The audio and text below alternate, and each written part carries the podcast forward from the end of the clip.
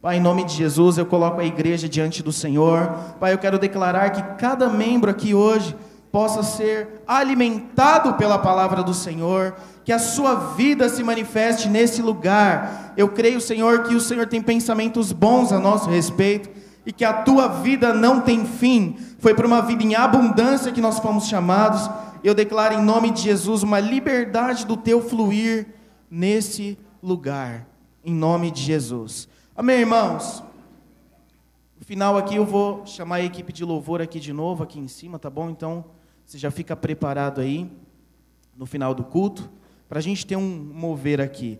Amém? Então, irmãos, aqui nós, é, eu queria compartilhar, né, o tema da palavra hoje é coragem em tempos difíceis. Olha para o irmão que está do seu lado, vê se ele tem cara de alguém que é corajoso ou alguém que é medroso. Vê se ele tem cara de alguém que quando vê uma barata ele corre ou ele mata. Olha aí.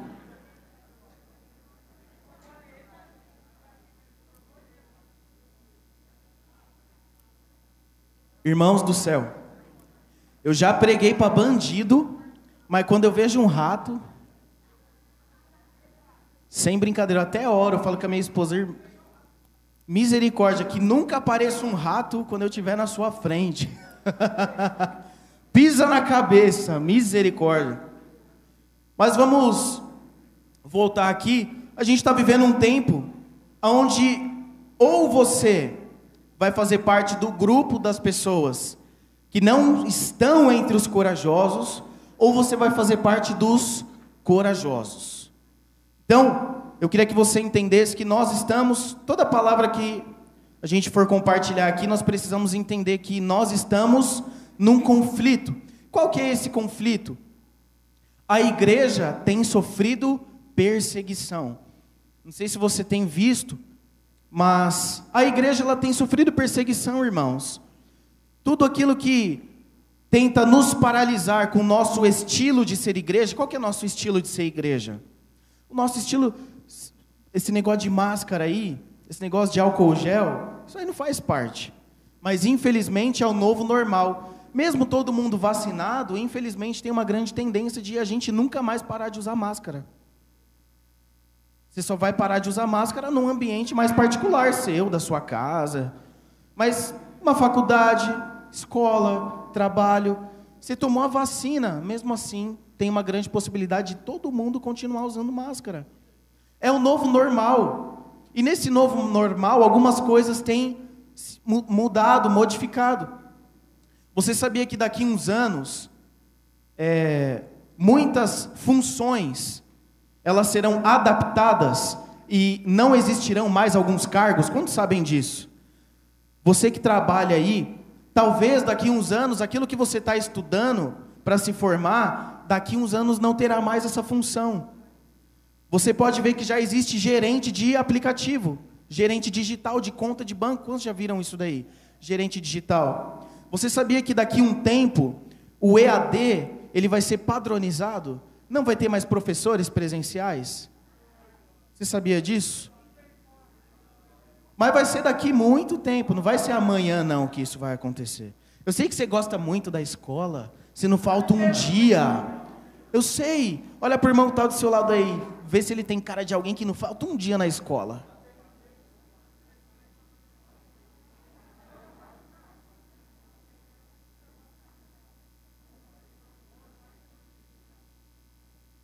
Aleluia. Outra coisa que eu esqueci de falar aqui, nós vamos ter um culto de batismo aqui, amém? Então, você que tem pessoas na sua célula que não se batizaram ainda, naquele último batismo que nós fizemos, tem a oportunidade de trazer esses irmãos aqui. Provavelmente vai ser daqui dois finais de semana. Eu vou passar a data, a gente vai soltar nos grupos, vai marcar todo mundo. Mas a gente vai ter um batismo aqui no prédio, amém, irmãos? Glória a Deus. E só voltando aqui, o mundo ele está se modernizando. Então você que é jovem, você precisa ter um Instagram, você sabia disso? Você tem que ter um Instagram, mano. Você precisa ter um Facebook, você precisa se comunicar no WhatsApp. Sabia disso? Você precisa ter um e-mail. Hoje em dia, uma pessoa que não tem um, uma rede social, ela é quase um indigente. Por quê? Porque o mundo ele está se adaptando para isso. Ah, então porque o mundo está se adaptando, eu vou. Tem gente que está contratando home office. Eu nunca vi ter tanto trabalho home office como tem hoje em dia. Mas como que você vai conseguir trabalhar em home office se você não tiver familiarizado com a internet? E está cheio de gente contratando para trabalhar home office. Então essa pandemia, ela veio mudar uma rotina, mas ela também veio é, adaptar, ela veio trazer oportunidades para aqueles que estão em constante mudança de mentalidade, para aqueles que estão em constante renovação de mente. Você sabia disso? Então, olha para o irmão que está do seu lado e fala: irmão, muda sua cabeça e se adapta, porque você é jovem. Eu nem sei, irmãos, como que era antes do WhatsApp, para ser sincero. Hoje a gente faz uma mobilização assim muito rápido. Quando eu cheguei na igreja, era só MS, é, SMS, que era a mensagem, e eu cheguei bem no finalzinho do Orkut. Tem alguém que era do Orkut aqui? Misericórdia, queima Jesus. MSN, eu sou dessa época aí. Quando estava lá em alta, lá, lá em alta, lá em alta. Mas por que, que eu estou falando isso? Você que é jovem precisa ter uma rede social. Quando você vai fazer um currículo, às vezes eles pedem uma rede social. Aí você tem um Instagram lá de cinco anos atrás, quando você era ímpio, e na sua foto você está segurando um beck e uma breja assim, ó. Aí o, o recrutador vai olhar seu Instagram e vai falar: esse cara aqui mandou currículo? Sai fora, mano.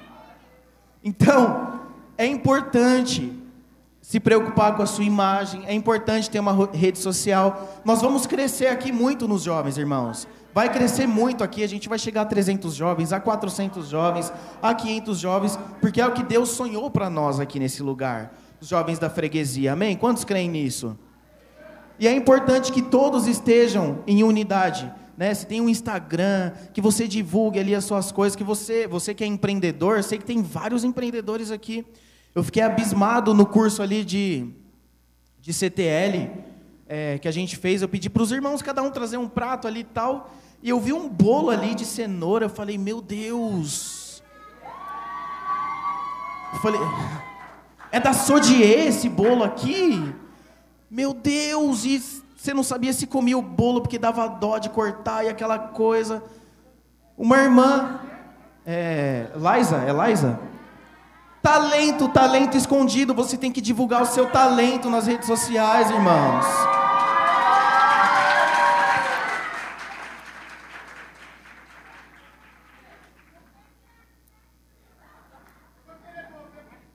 Vamos chamar nos bolos aí depois. Então a gente tem que divulgar os nossos talentos. Amém? Não é que você vai ficar se mostrando lá e tudo mais, mas as pessoas precisam saber. Irmãos, deram de oferta aqui um chip da TIM 4G. Não sei se você está revoltado aí, não quer que ninguém te liga mais. Mas se você não achar o chip aí no seu do irmão aqui. Aleluia, aleluia.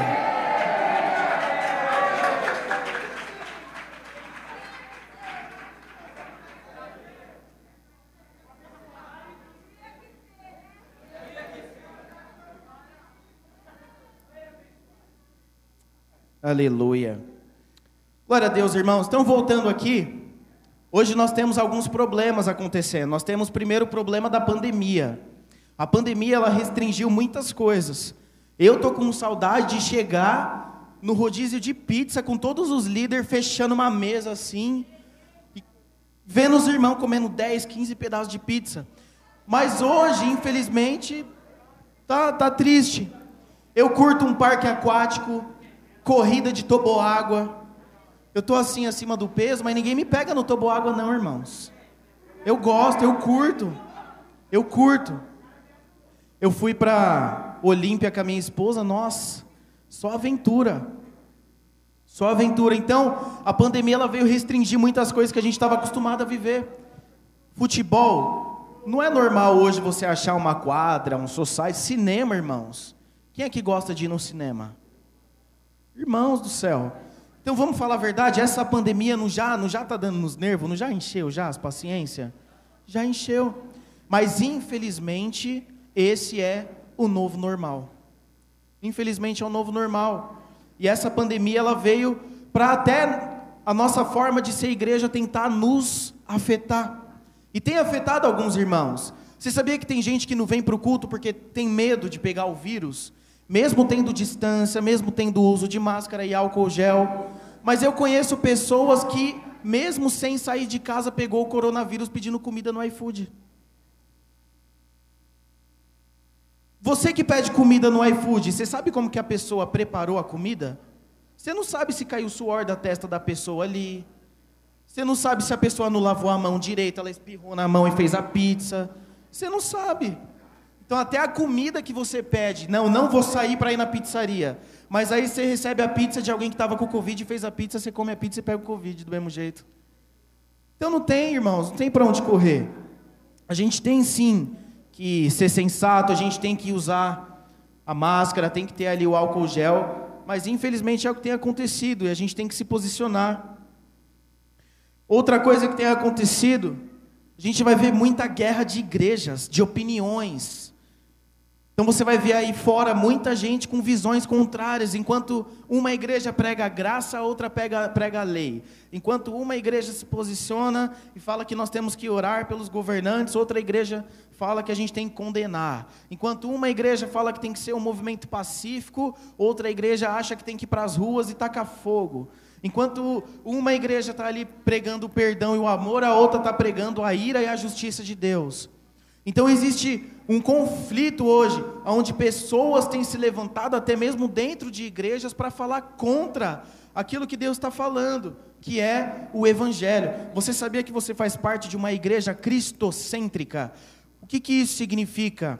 Nós não vivemos um evangelho onde nós pregamos o homem, nós vivemos um evangelho onde Cristo é o centro de tudo, onde nós pregamos Cristo como cabeça da igreja, onde nós pregamos e voltamos tudo para Cristo. É tudo para Ele. Então a nossa igreja vive esse propósito, vive esse estilo de vida que é cristocêntrico. Fala para o irmão que está do seu lado, você é privilegiado de fazer parte de uma igreja cristocêntrica. Então, infelizmente, irmãos, essa pandemia, ela veio para separar os meninos dos homens. Ela veio para abalar o que é abalável. Ela veio para revelar tudo aquilo que é instável, tudo aquilo que não tem consistência, tudo aquilo que não está sendo construído sobre a rocha. Infelizmente, em todas as épocas, na vida da igreja, toda perseguição que vem, ela vem para revelar tudo que está sendo construído, ela vem para revelar a essência. Eu estava vendo muitos anos atrás aqueles vídeos do Estado Islâmico que mostravam ali decapitações de cristãos e tal, e teve um cristão que forçaram ele a negar Jesus, o cara com o facão ali e tal, e forçaram ele a negar Jesus. E ele negou, achando que ia ser solto, ele negou e o cara matou do mesmo jeito. Hoje, nós não passamos esse tipo de perseguição aqui na igreja. Não é uma perseguição de morte. Graças a Deus. Quantos podem falar graças a Deus? Só que tem outro tipo de perseguição que nós sofremos aqui. Qual que é essa perseguição que nós sofremos? O governo quer impor para mim e para você o estilo de sermos igreja. O mundo quer impor para mim e para você o estilo que nós devemos ser cristãos. As pessoas querem determinar se você pode vir a um culto ou não. As pessoas querem, o governo quer determinar se a gente pode ficar no prédio adorando a Deus até tal horário ou não. Mas é engraçado que você vê a hipocrisia do governo. De um lado, a gente tem que ficar no prédio com toda essa restrição, mas quando você vai no mercado, parece às vezes o que é ali INSS, parece uma coisa ali Eu fiquei escandalizado esses dias quando adiantaram ali todos os feriados. Eu fui no Andorinha fazer uma compra com a minha esposa. Irmãos do céu, parecia o metrô da Sé, dentro do mercado. Eu peguei e filmei mesmo assim. Falei, ó, ó, ó, ó que benção. Ó que benção. Na igreja nunca que ia estar desse jeito, mas a igreja não pode, né? Irmãos, porque isso é hipocrisia do governo. Aí você vai no metrô, sete horas da manhã, vai lá na Barra Funda, sete horas do, da manhã ali, vê como que fica ali o metrô. Vê como que fica ali na Sé, oito horas da manhã, horário de pico. Eu pego o carro para fazer algumas coisas da empresa. Eu saio às vezes cinco horas da tarde, assim, é incrível. Na marginal tendo trânsito, os carros parados assim. Falo, meu, que pandemia é essa? Será que o governo não está vendo, não? Os caras querem impor um monte de coisa para a gente. Por que, que eu falo? Porque eu acompanho. Eu acompanho os cristãos que estão lá no debate, que estão lá toda hora enfrentando a hipocrisia dos caras. Só que diante de toda essa guerra que a gente tem vivido, como fala aqui é, o profeta Jeremias, teve um período de tribulação, aonde o povo também ele foi dividido em três grupos, aonde o povo ali na época de Jeremias, quando ele profetizou, o povo não aceitou a profecia dele. O povo não aceitou o que ele estava falando para a igreja naquele tempo. Fala para o irmão, está do seu lado, quando a palavra de Deus vem para você, qual que é a sua postura? Aleluia. Então, irmãos, hoje você tem uma oportunidade de ser perseguido porque você quer viver a vida da igreja da forma que ela é. Perseguido porque você está indo na célula e estão falando para você não ir. Perseguido porque você está indo visitar uma pessoa e estão falando para você ficar em casa. Perseguido porque você está vindo para o culto e estão falando para você não ir para o culto. Ou você está sendo perseguido por isso, ou você é perseguido pelo quê? Ou você está sendo perseguido por se parecer mais com o mundo, por ter muita mistura com o mundo, por aceitar o que o mundo tem aceitado. Pelo que você tem sido perseguido nesses dias? Pergunta para o irmão que está do seu lado: pelo que você tem sido perseguido nesses dias? Se você puder, Abra a sua Bíblia em Jeremias, capítulo 44, versículo 15.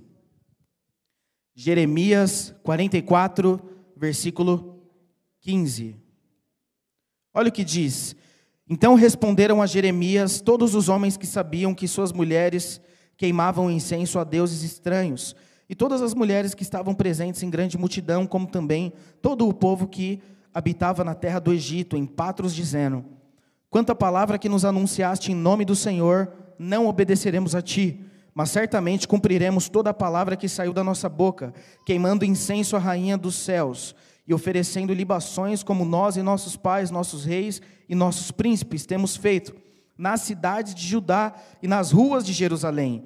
E então tínhamos fartura de pão e andávamos alegres e não vimos mal algum.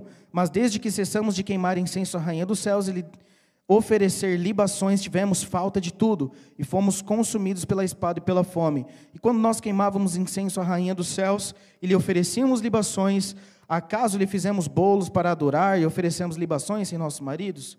Então, irmãos, aqui fala do primeiro grupo de pessoas que passa por perseguição. Assim como o povo de Israel estava passando por uma perseguição em um momento que Jeremias estava profetizando para o povo, falando que Deus tinha mandado o povo ir para o cativeiro, que era um local que aos olhos você fala: Meu, como assim eu vou para esse lugar? Sabe quando Deus tinha mandado o povo ir para o deserto?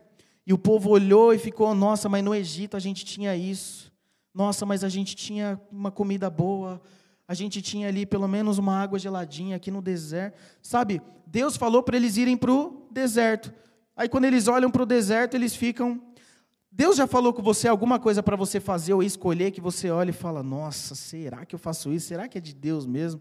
Será que Deus está mandando fazer isso? Já aconteceu com algum irmão? Já aconteceu? Então toma cuidado com a forma que você enxerga, porque a forma que você enxerga vai determinar se você faz parte desse grupo de pessoas. Esse primeiro grupo de pessoas aqui, então você vai fazer parte de um desses três grupos, presta bem atenção. No momento de perseguição, você faz parte de um desses grupos aqui. E qual que é esse primeiro grupo? É o grupo daqueles que vivem fazendo trocas. O que, que é trocas? É aquela pessoa que ela serve com um propósito pelas costas. É aquela pessoa que ela dizima pensando em prosperar, mas se ela não prospera, ela para de dizimar. Ela está querendo fazer ali uma troca para ter o favor de Deus. É aquela pessoa que, se acontece uma situação na igreja, um pouco assim que ela não gosta, ela sai da igreja e sai falando mal. É aquele irmão que, se ele está numa função, ele é um anjo da guarda, ele é um líder, e acontece uma circunstância, ele precisa sair da função para passar por um processo, para depois voltar. Aquele irmão ele fica mal, ele sai da igreja, ele sai falando mal, ele fica triste, ele fica revoltado. É o grupo de pessoas que, infelizmente, acabam vivendo um relacionamento de troca com Deus. Se a pessoa ela é confrontada do jeito que ela não concorda, ela já fica mal, ela te ignora. Se a pessoa ela é perde o emprego, ela tá mó tempão ali tentando arrumar um emprego, ela arruma um emprego, ela sai do emprego, ela fica triste com Deus, e aí sai da igreja, faz um monte de escolha errada. Esse é o primeiro grupo de pessoas. Infelizmente, são pessoas que não conseguem suportar a perseguição, porque são fracos por dentro, porque não tem realidade, não tem consistência, não tem ali maturidade. E quando passa por uma situação, são aquelas pessoas que recuam. Se não tiver o que ela queria, infelizmente ela não consegue mais servir a Deus na plenitude que ela gostaria. Se a pessoa ela entra ali, é, se ela entra num relacionamento e o relacionamento não flui do jeito que ela queria que acontecesse, ela sai, ela começa a namorar, ela faz um monte de escolhas erradas, porque a maneira que ela serve a Deus é na base da troca. Se acontece o que ela espera que aconteça, ela continua firme, mas se vai ao contrário do que ela espera, infelizmente ela se afasta. E foi o que aconteceu com esse grupo de pessoas lá em Jeremias. Eles viviam a base de troca com Deus. Tanto é que eles oravam a Deus por alguma coisa que não acontecia, eles buscavam adorar outros deuses. Foi o que aconteceu com o bezerro de ouro. O que, que acontece com esse tipo de pessoas? É falta de identidade. Pela pessoa ter falta ali de identidade, infelizmente ela não consegue suportar o dia mal. Fala para o irmão que está do seu lado, o dia mal virá para todos. Mas o tipo de casa, fala para o irmão, o tipo de casa que você tem construído vai determinar naquele dia. Então você pode ser uma pessoa que está construindo a sua casa na rocha, e pode vir a tempestade que for, não te abala. Ou você pode estar construindo na areia, que dependendo da circunstância, todos, irmãos, todos nós somos seres humanos. Eu já passei situações muito difíceis. Eu pensei, meditei, falei, mano, será que isso é para minha vida? Será que eu faço? Será que eu ando por esse caminho ou não? Mas eu sei que todos aqui também passam por isso. Qual que é a grande questão? Você precisa decidir hoje a não fazer parte desse grupo aqui. Por quê? Porque a tendência é a perseguição piorar. A tendência, irmãos, é que a igreja seja cada vez mais perseguida. Se você acha que a gente vai viver um tempo onde todos os governos do Brasil serão cristãos, todos os prefeitos serão cristãos, todo mundo vai sair dando glória e aleluia, e as macumba vai acabar, e ninguém mais vai encher a cara, e ninguém mais vai usar maconha, você está enganado. Porque a volta de Jesus é marcada pela multiplicação de pecado. Então você que tem uma oportunidade de ouro de servir a Deus na integridade, construa a sua casa na rocha, porque o dia mal virá para todos, e às vezes não vem uma vez só, vem mais de uma. Pergunta para o irmão, está do seu lado, o dia mal já veio para você?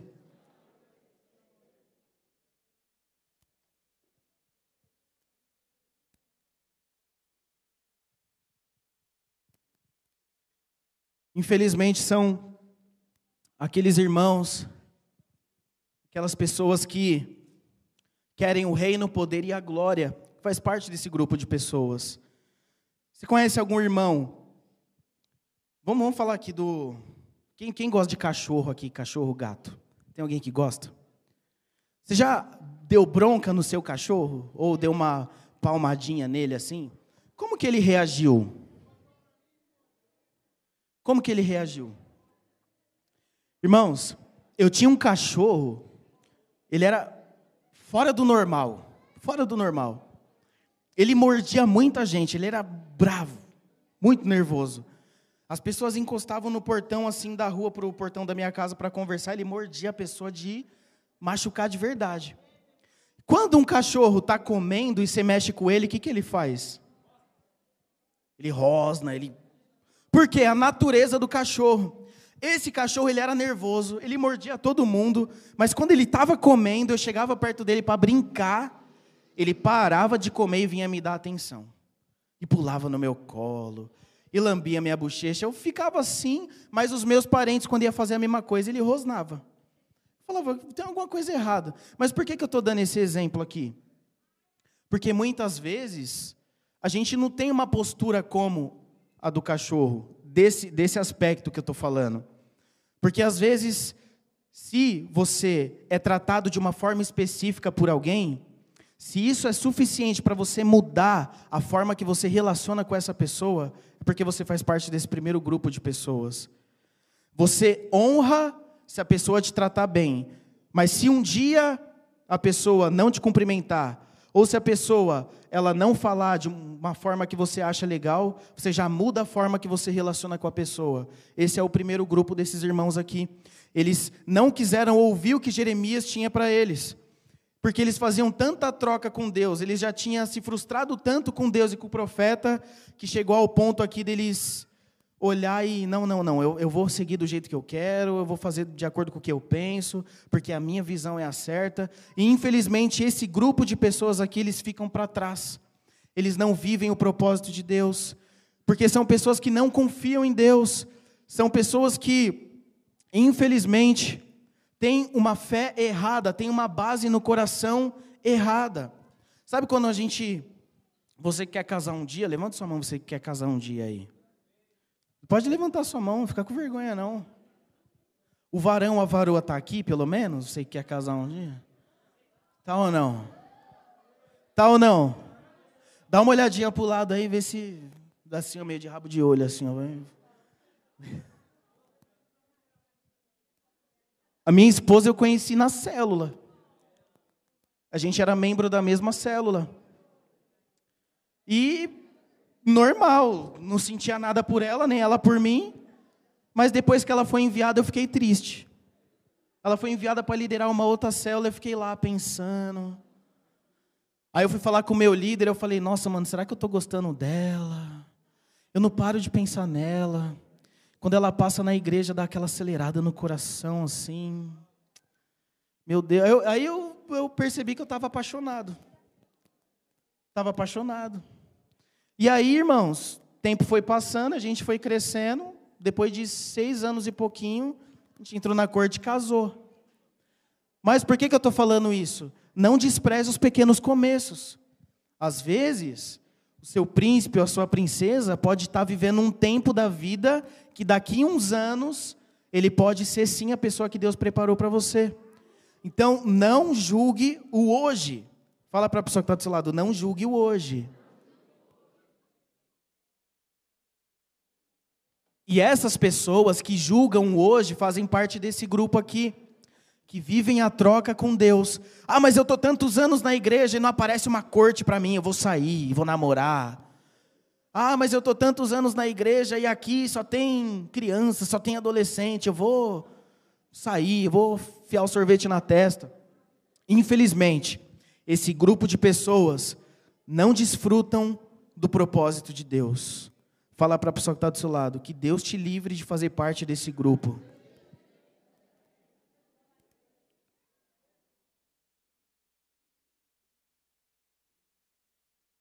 E o segundo grupo, qual que é?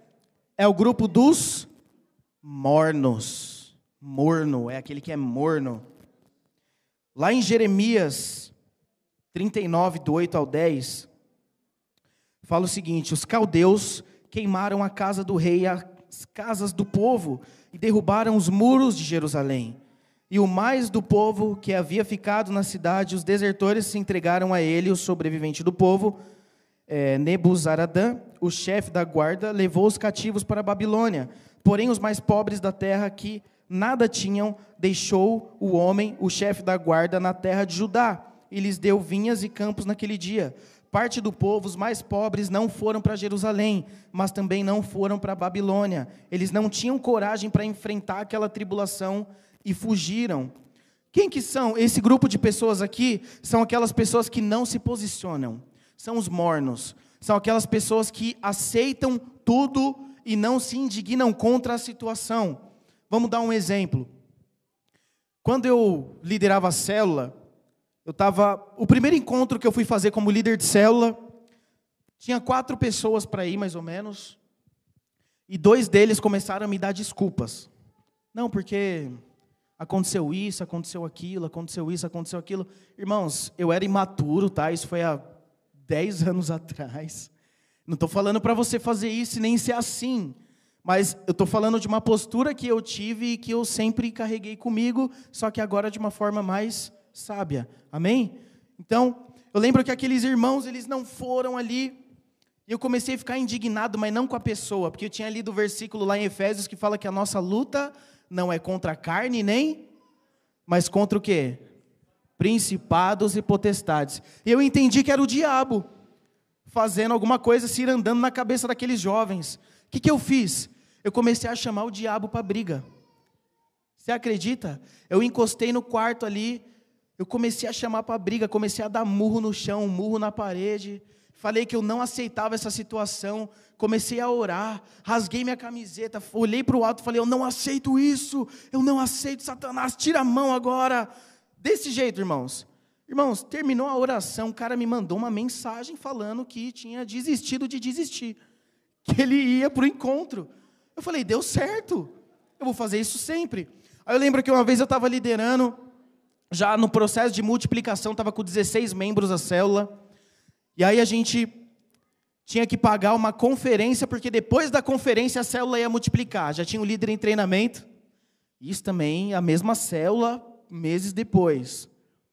Aí eu fui perguntando um por um como que estava o pagamento da conferência e o que, que eles estavam achando, qual a expectativa deles para a conferência. Todo mundo, pá, pá, pá, pá, pá. Nossa, não vejo a hora, vou ser marcado por Deus. Não, essa semana eu pago, nossa, e tal, tal, tal, tal. Aí chegou em um dos membros, olhou e falou assim: Eu não estou com expectativa nenhuma, e não vou pagar, e eu não estou nem aí. Irmãos, eu olhei assim para ele, no meio da célula, aí aquela indignação veio de novo.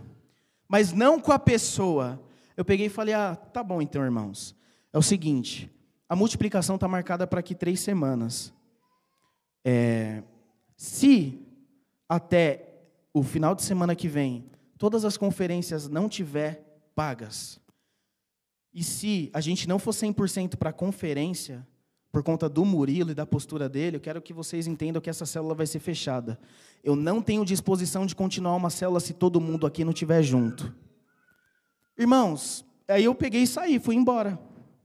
Isso há 10 anos atrás, eu era imaturo, eu era líder novo, tá? Não faça isso. Fala para o irmão todo lado, não faça isso. Aí eu saí. Ficou todo mundo olhando para minha cara assim, ó. Eu fui para casa. Aí daqui a pouco, no outro dia, a célula estava toda reunida. O líder em treinamento chamou todo mundo para conversar. Falou, irmãos, eu não aceito isso não. Só Deus sabe que a gente passou com essa célula. Irmãos, a, a, a, igreja era na Lapa, era dois bilhetes para 15 pessoas. Toma aí, taca, voa, pega o bilhete, pum, joga na lotação, e entra no busão, e sobe, e passa para o outro. E aí voltava, e às vezes voltava a pé, e pegava. Irmãos do céu, eu sei, alguns passam por isso também?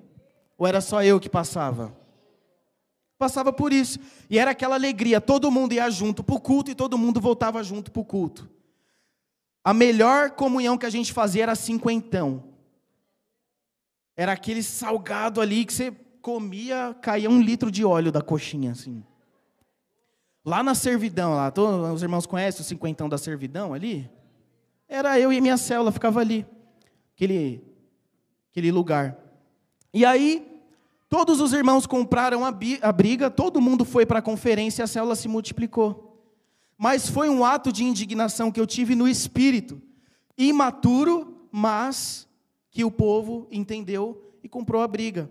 Então, Esse pessoal aqui, que fazem parte do segundo grupo dos mornos, são aquelas pessoas que aceitam tudo de mão beijada. É aquela pessoa que ela está vivendo ali na prática do pecado, ela nunca cansa, ela não procura ajuda, ela não procura um discipulado, ela nunca para no emprego, ela não cansa, porque ela sai do emprego e sempre tem uma justificativa por sair do emprego. Não, é que eu fui perseguido. Aí ele arruma um outro emprego três meses. Não, é que eu fui perseguido. Ele arruma um outro emprego cinco meses. Não, é porque me perseguiram lá. Eu falo, irmãos do céu, você nasceu no tempo errado. Você devia ter nascido na época de Paulo. Porque eu nunca vi tanta perseguição. São aqueles irmãos que sempre aceitam as situações de mão beijada. São os medrosos, que sabe que tem que dar uma resposta para Deus, mas não avança. Sabe que precisa fazer uma escolha, mas não tem coragem. Pergunta para o irmão que está do seu lado: você faz parte desse grupo? Não precisa falar, não, irmão. Guarda a sua vida aí. Sempre deixa as coisas para depois.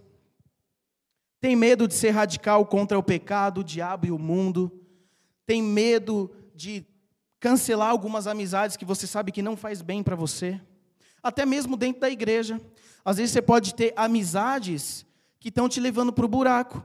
É aquele irmão ferido, que está ferido com o, o, líder, e junto o outro que está ferido com o líder, e aí começa a contaminar o seu coração, e vocês ficam conversando de ferida, e daqui a pouco vocês não percebem que um está a, pessoa ela não se indigna com a situação. Ela não dá um, um basta. Fala, não, não, calma aí, isso aqui isso aqui está complicado.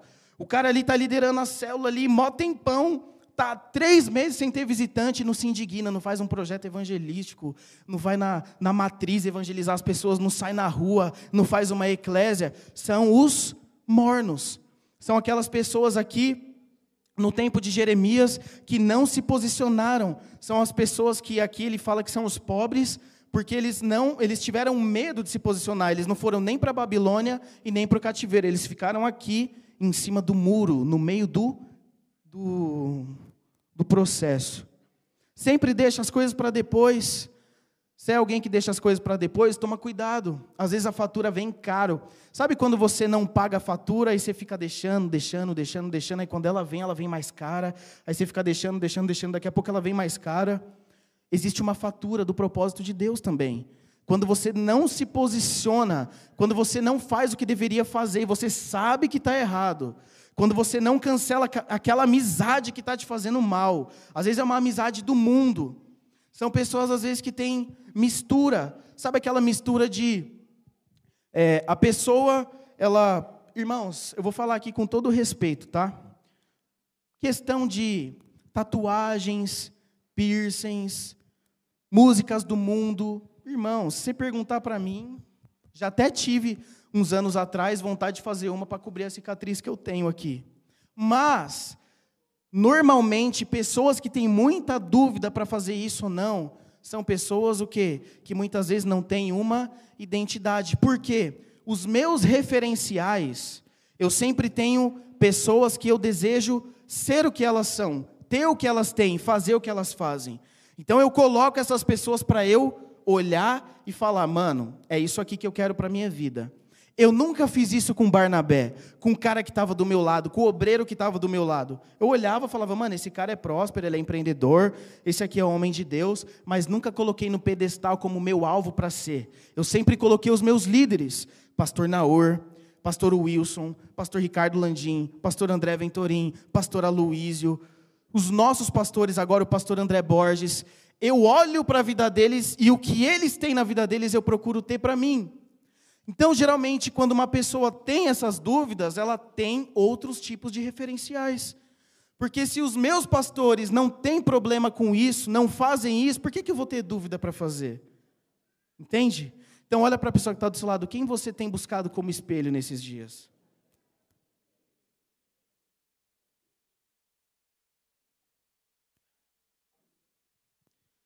Não tem a ver com o pecado, tem a ver com aquilo que você está buscando ser.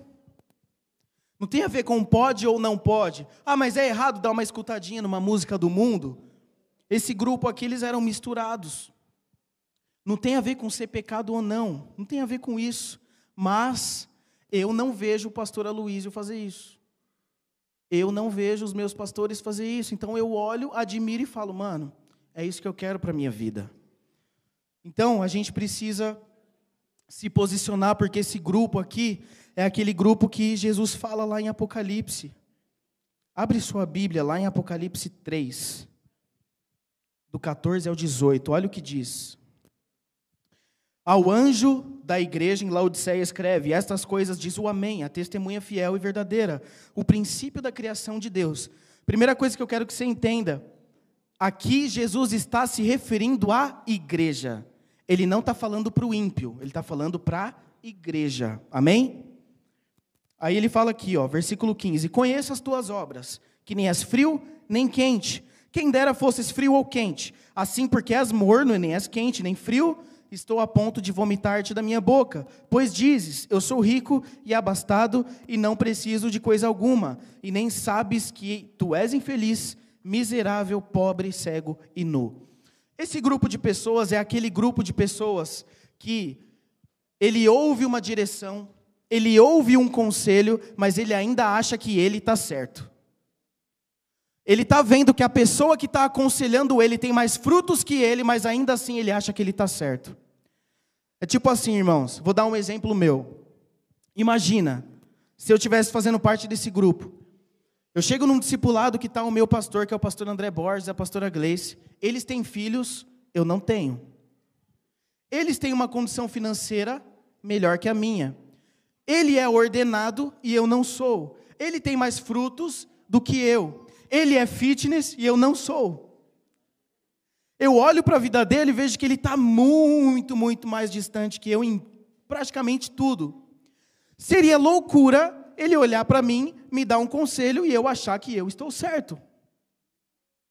Só que tem muita gente que não tem fruto nenhum, está ouvindo o conselho de quem tem, e mesmo assim não quer ouvir, não quer ser ensinado, não quer ser discipulado. Essas pessoas fazem parte desse grupo aqui que são os mornos. Eles não se posicionam, mas também, ao mesmo tempo, eles acham que estão certos, ficam no meio do muro. Fala para o irmão que está do seu lado: misericórdia, não faça parte desse grupo.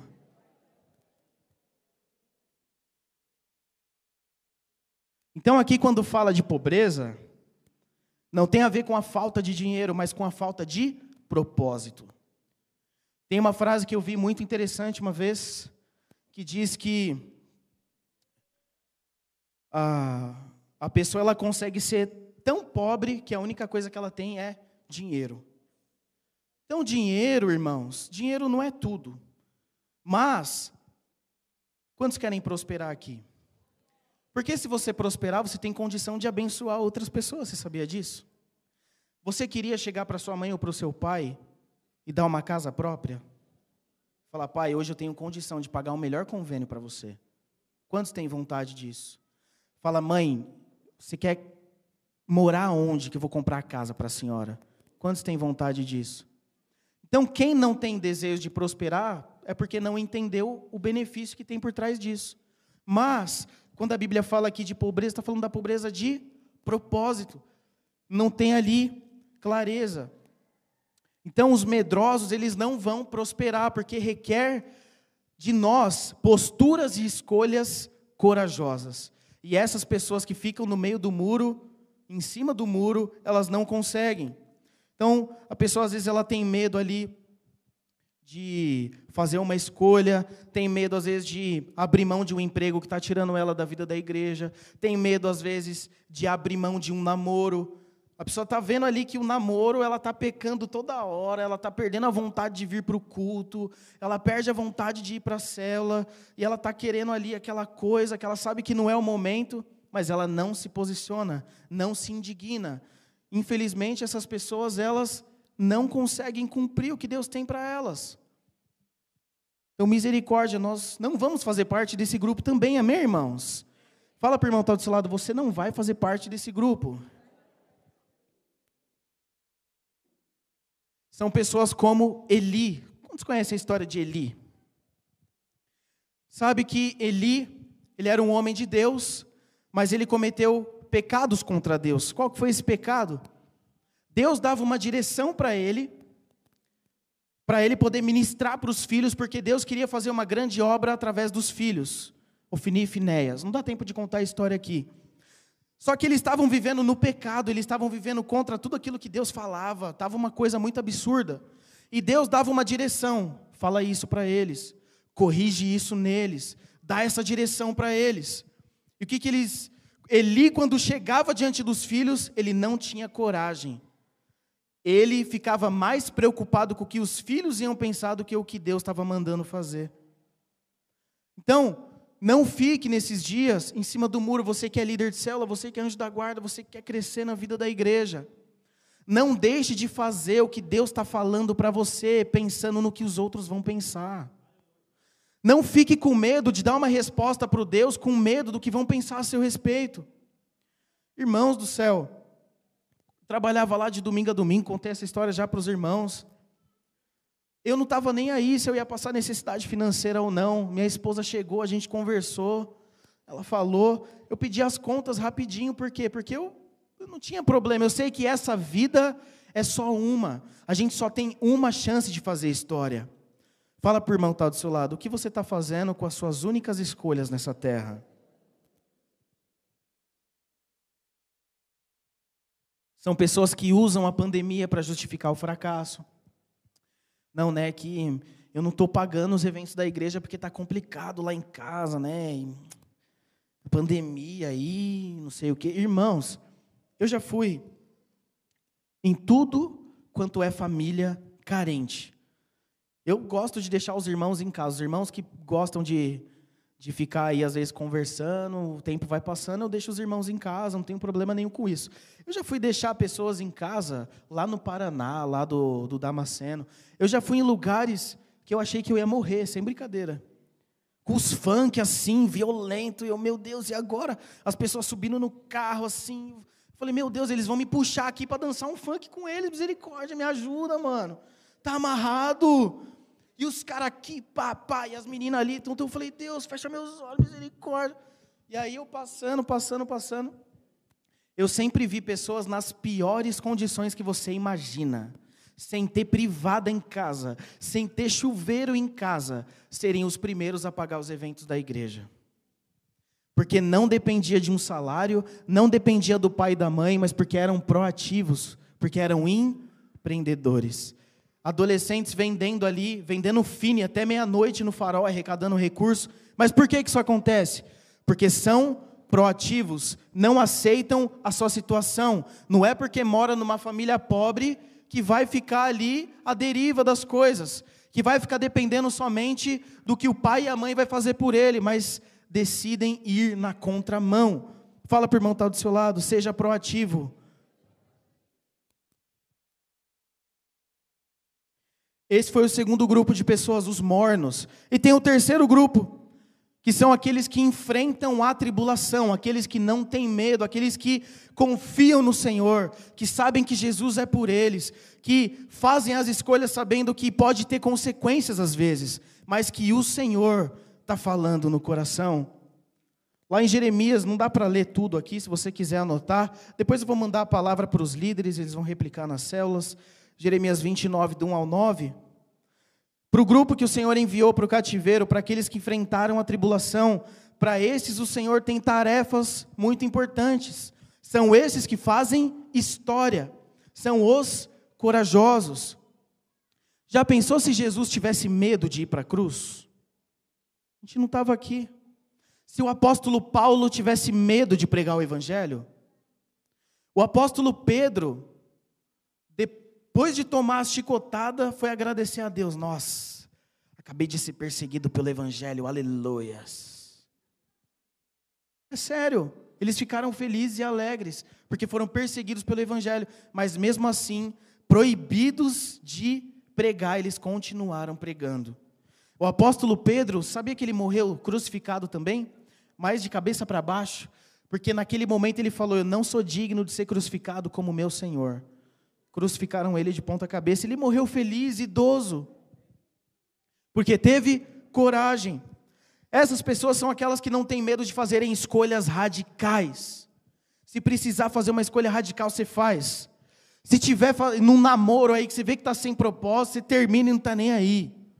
Se tiver um amigo aí do mundo que está tentando te levar para o buraco, você cancela a amizade e não está nem aí. Se tiver que ser perseguido em casa pelos pais para vir no culto e a célula, você apanha e não está nem aí. São os corajosos. Eu já vi adolescente chegando no culto de olho roxo, porque a mãe falou que não era para vir e mesmo assim veio. Mas por conta daquele dia que a pessoa decidiu vir no culto, a pessoa foi usada para que outra pessoa aceitasse Jesus. São os corajosos. Nós precisamos andar nesse grupo. Até mesmo se você estiver fazendo aí uma corte, se for entrar na corte um dia, você está vendo que essa corte está sem propósito, você está vendo que a pessoa não rende, você está vendo que a pessoa ali está andando por um caminho que não é o que Deus te chamou, você termina. Eu fiz a, a corte com a minha esposa, teve um período aí que ela percebeu isso na minha vida e deu um chega para lá. Eu já falei isso aqui já? Não? Só no discipulado só. Fiz a corte com a minha esposa em mais ou menos novembro de 2014, né?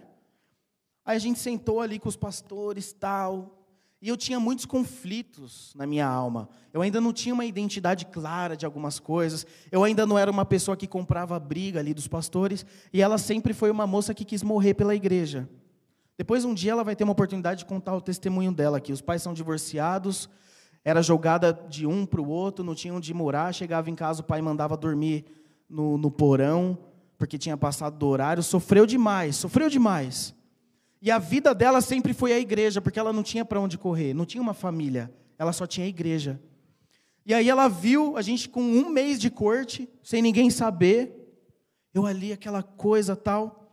Ela me chama na calçada e fala: Ó, oh, eu acho melhor a gente parar por aqui porque eu não vejo que você tem o mesmo propósito que eu. Eu vejo que você quer caminhar para o outro lado, você não ama a mesma coisa que eu. Você, todo evento que tem, você vai embora mais rápido, enquanto a gente fica aqui ajudando com as coisas. Eu vejo que você não, não honra os pastores, você fica, sabe? Aí começou a pontuar. Eu olhei para ela e fiquei indignado. Eu falei, dentro de mim, quem você pensa aqui? Pensa, discipulador. A minha rede era a maior dos jovens. Todo mundo queria fazer parte da minha rede, a Rugido do Leão na época. Os eventos mais tops, rodízio japonês, Vila Lobos e tal, só evento top. Aí eu entrei na corte com ela e falei, agora ela vai se derreter, né? Tá entrando com o discipulador mais top. Tomei um pé na bunda, irmãos. Para quebrar o ego mesmo. Tomei. Fui para casa com o rabinho entre as pernas, fui meditar na minha vida. Fui pensar no que eu estava fazendo. Passou um ano, a gente nem se falava mais. Eu gostava dela, mas ela não sabia. E ela gostava de mim, mas eu também não sabia, porque a gente não trocava ideia nem nada. Mas por que, que eu estou falando isso? Depois de um ano a gente entrou de novo, e nove meses a gente casou. Nove meses. Deus fez tudo. Mas por quê?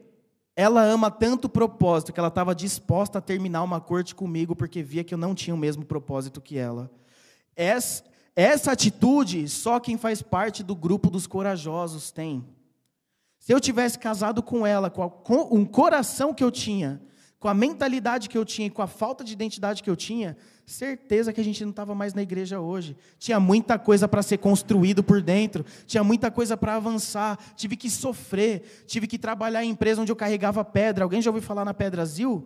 Carregava sacos de pedra de 20, 30 quilos. Chegava em casa chorando, achando que minhas costas tinham quebrado, pegando pedra e colocando no pallet, trabalhando de pedreiro, não tinha emprego. Irmãos, passei por um processo, aí entrei no seminário especial um tempo, aí depois fiz o, o, o presencial. E foi um processo de crescimento, avançando, avançando. Quando eu entrei na cor de novo com ela, a minha cabeça era completamente diferente. Então fala para a pessoa que está do seu lado. A pessoa certa, no tempo errado, se torna o propósito errado.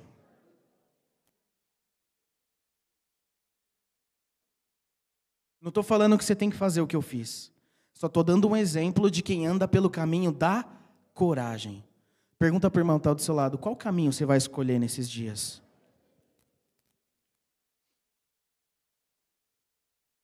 Então, essa tribulação que nós estamos enfrentando, ela não é eterna. Se Deus falar para você que é para você entrar numa faculdade X, entra, vai fazer. Se Deus falar para você que é para você mudar de emprego, também sai. Faz, irmãos, o que Deus está falando, seja alguém corajoso. É só uma vida para a gente construir em Deus. É só uma vida para fazer as escolhas certas. Nós precisamos entender que nós, como jovens, dependendo das nossas escolhas, às vezes não tem mais volta em algumas coisas. Minha prima, ela faleceu faz pouco tempo, faz algumas semanas. Teve uma bebezinha cesárea. E aí, toda costurada em casa, Covid ali, ficou mal, foi internada no hospital. Eu, Deus falou muito comigo. Ela só teve uma oportunidade de abraçar a filha, porque ela faleceu. Toda ali costurada no hospital, Covid foi piorando ali, foi piorando, foi piorando, ela faleceu. Só deu tempo mesmo de segurar na hora do parto. E a filha só teve esse momento de estar no colo da mãe. Então estou falando para vocês porque a vida com Deus, ela é assim. Às vezes você é jovem, você acha que você tem muitos anos para fazer as escolhas certas, e não é assim. Você tem poucas oportunidades para fazer as escolhas certas escolher a pessoa certa para casar, escolher a faculdade certa para fazer, não negociar os valores eternos de Jesus para a sua vida. Não negocia, porque a vida só é uma. Eu queria chamar a equipe de louvor aqui em cima. Nós vamos encerrar. Então não importa, irmãos, as circunstâncias, o tempo todo você está plantando. Fala para o irmão está do seu lado, o tempo todo você está plantando. Então, dentro desse grupo, ou você faz parte daqueles que vivem a vida de troca com Deus, ou você faz parte daqueles mornos que não se indignam com as situações, ou você faz parte dos corajosos. Mas em um desses você está vivendo. Um desses três grupos aqui é o grupo que você se encaixa. E eu oro nessa noite para que todos nós sejamos radicais livres corajosos que não tem medo de enfrentar o diabo, que não tem medo de enfrentar a perseguição, que confia em Deus, que crê na palavra, que confessa que o Senhor é o meu pastor e nada me faltará. Se Ele é o meu pastor e nada me faltará, eu não tenho por que ficar negociando o propósito de Deus, barganhando. Eu conheço irmãos que eu fico muito triste, porque falam que vão faltar no culto, que vão faltar na cela, porque trabalhou a semana inteira e está cansado, irmãos como se a presença de Deus fosse algo para cansar a sua carne. A Bíblia diz que a presença de Deus é desfrute. O propósito e a comunhão com os irmãos é alegria, é paz, é deleite. Eu queria que você ficasse em pé aí no seu lugar.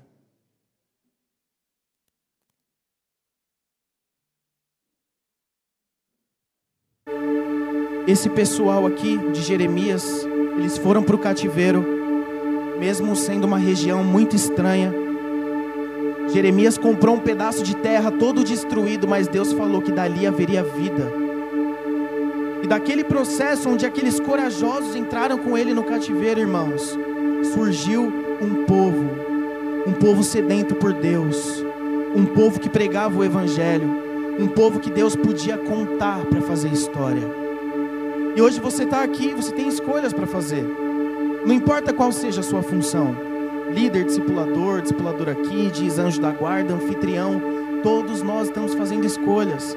Eu já vi pastor enfiando sorvete na testa e hoje vivendo coisas completamente o oposto que Deus tinha preparado. Imagina eu, imagina nós, irmãos.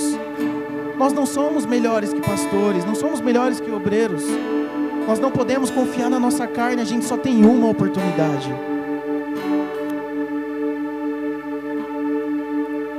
Eu queria fazer um apelo aqui. Esse apelo é para mim também. Eu não estou livre de fazer escolhas erradas. Todos os dias, eu fui muito marcado. Tive uma reunião com todos os obreiros e pastores, quinta-feira, na parte da manhã. E no final, a gente estava honrando ali, o pastor Wilson, ele pediu uma oração, chorando, irmãos. Chorando. Irmãos, eu quero que vocês orem para que eu nunca perca o rumo para que eu nunca perca o propósito de vista. E a oração que ele fez é a oração que eu tenho buscado fazer também. Eu espero que os irmãos também façam esse tipo de oração. Que Deus nos livre de nunca perder o propósito. Que Deus nos livre de sermos medrosos. Que Deus nos livre de fazer escolhas como Ló, que olhou a terra verde aparentemente, que tinha bons frutos, mas se tornou ali em Sodoma e Gomorra. Perdeu o propósito porque foi escolher o que era agradável aos olhos. Mas muitas vezes você não entende os caminhos de Deus, mas lá no final os frutos serão doces. É um propósito onde lá no final haverá leite e mel. A Bíblia diz que melhor é como nós terminamos do que nós começamos. Todos nós estamos num processo de transformação, mas só cumpre o propósito aqueles que são corajosos, aqueles que querem fazer parte dos valentes de Davi, aqueles que querem queimar por Jesus, aqueles que entendem que só tem uma vida para queimar. Eu quero que você feche seus olhos aí no seu lugar. Eu quero fazer um apelo para você que tem esse desejo de fazer parte desse grupo dos corajosos. Você que quer cumprir o propósito de Deus, que não quer olhar para os lados, só quer queimar por Jesus, quer ser usado por Deus nesses dias, não quer ser tragado pelas suas emoções, não quer ser influenciado a fazer escolhas erradas, mas quer fazer parte dos corajosos, aqueles que queimam por Jesus, aqueles que transmitem fogo, que transmitem unção, que transmitem o mover de Deus, que independente das circunstâncias, se mantêm firmes e inabaláveis no Senhor, porque sabem que tem uma missão nessa terra. Se você faz parte desse grupo, eu quero que você saia do seu lugar e venha até aqui na frente. Nós vamos cantar essa canção juntos. Eu declaro em nome de Jesus que você vai sentir Deus fazendo uma cirurgia em você por dentro. Você vai sentir o Senhor Jesus te construindo por dentro, dando clareza nesse propósito, tirando todo o medo do seu coração. Saia do seu lugar. Você que quer fazer parte dos corajosos, você que quer queimar por Jesus,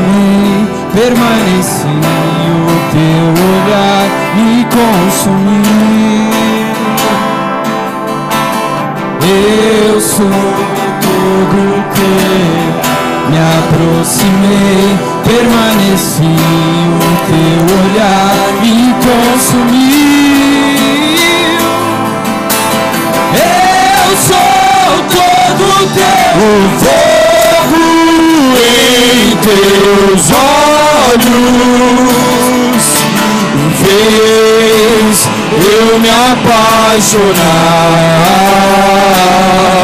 Queimou todos os outros amores, queimou todos os outros amores. O fogo em teus olhos fez eu me apaixonar.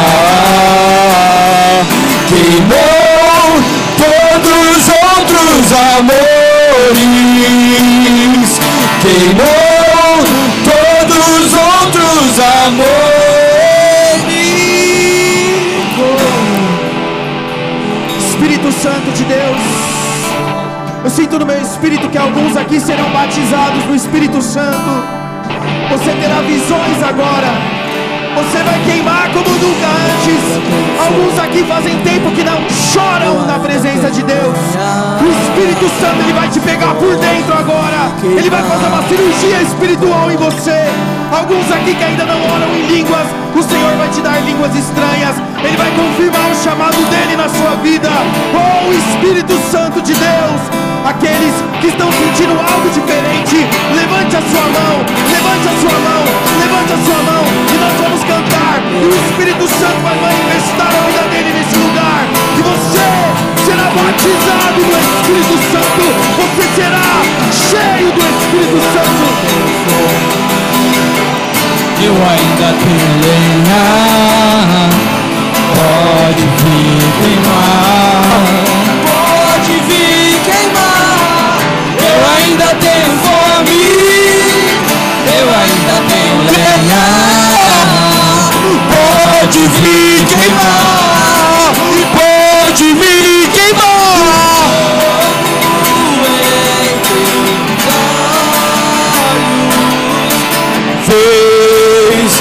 eu me apaixonar, queimou todos os outros amores, queimou todos os outros amores, o fogo em teus olhos. Eu me apaixonar,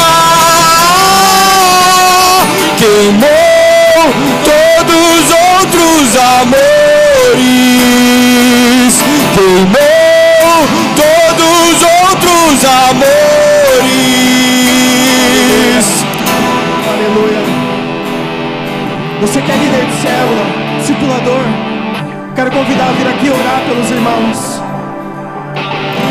Vamos orar por todos que estão aqui nesse apelo. Deixa Deus liberar vida através de você. Palavras de conhecimento. Vamos orar, vamos abraçar todos que estão aqui. Ah, que ambiente poderoso, Senhor. Ah, que ambiente glorioso, Jesus. responsável. A chama não vai apagar.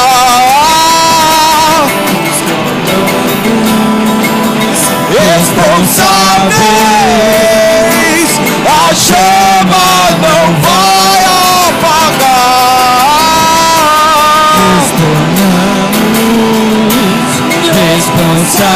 Responsáveis. A chama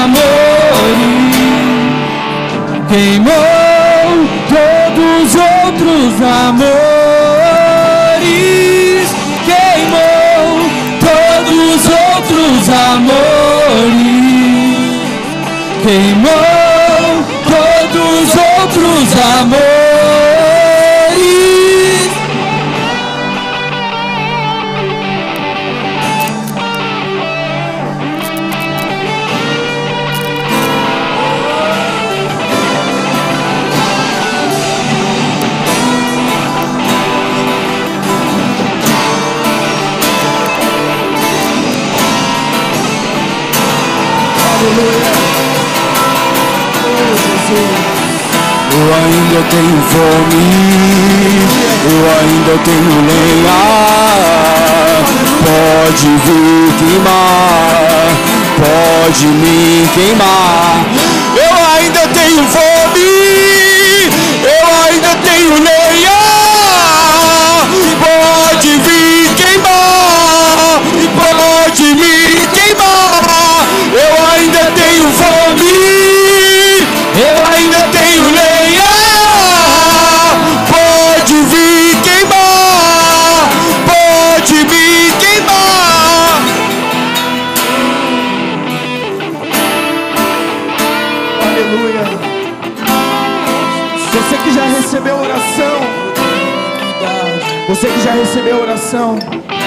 dar liberdade para orar por alguém agora.